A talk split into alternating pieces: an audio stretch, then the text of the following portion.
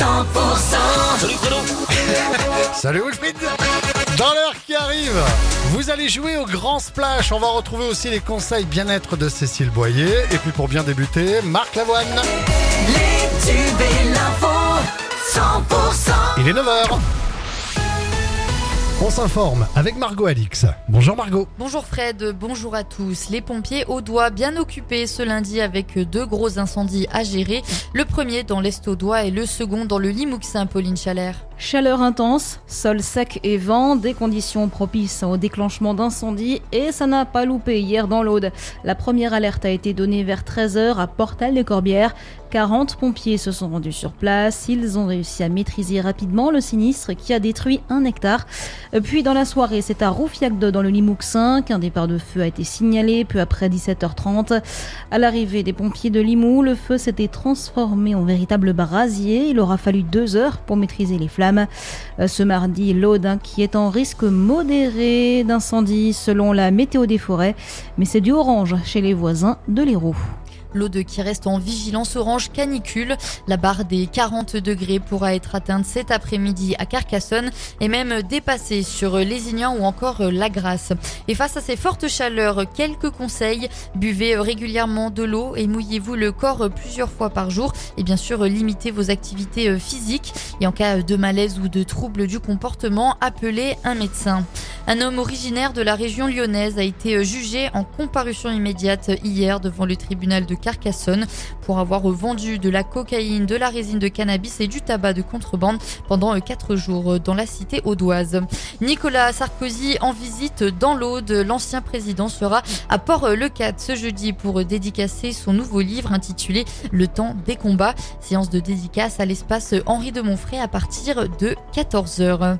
Et c'est une mesure prise par la mairie de Castelnaudary face à cet épisode de chaleur intense. Comme l'année dernière, à la même période, la municipalité chorienne a décidé de rendre gratuit l'accès à la piscine municipale pour permettre à tous de profiter des espaces aquatiques pour se rafraîchir.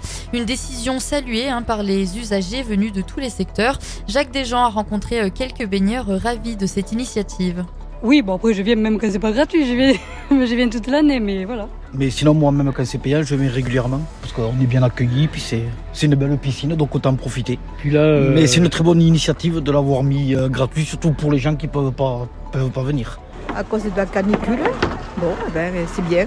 parce que là ça tape. hein. Oui, ça tape, oui. Mais bon, euh, voilà. C'est génial, oui, c'est certain. Bon, après, ça ne coûte pas des milliers des cents, mais ça fait plaisir. La piscine de Castelnaudary hein, qui est donc ouverte gratuitement le temps de la vague de chaleur de 10h30 à 13h30 et de 15h à 19h. La grande feria de Carcassonne fait bientôt son grand retour au programme un 4 jours de festivités avec bien évidemment les traditionnels bandas et bodegas. L'événement se tiendra du 31 août au 3 septembre prochain dans le cœur de la cité audoise.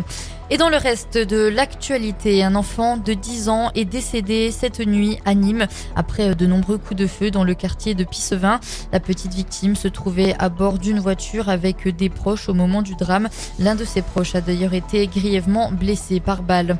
Et le sommet des BRICS s'ouvre aujourd'hui en Afrique du Sud avec au programme l'expansion du bloc de pays émergents à de nouveaux membres ainsi que les moyens d'étendre son influence politique et économique mondiale. Le président sud-africain Cyril Ramaphosa accueille les dirigeants du Brésil, de la Russie, de l'Inde, de la Chine à Johannesburg jusqu'à jeudi. Et sous le coup d'un mandat d'arrêt de la Cour pénale internationale pour crimes de guerre en Ukraine, le président russe Vladimir Poutine participera en visioconférence. C'est la fin de ce journal. L'actualité à retrouver sur 100%.com.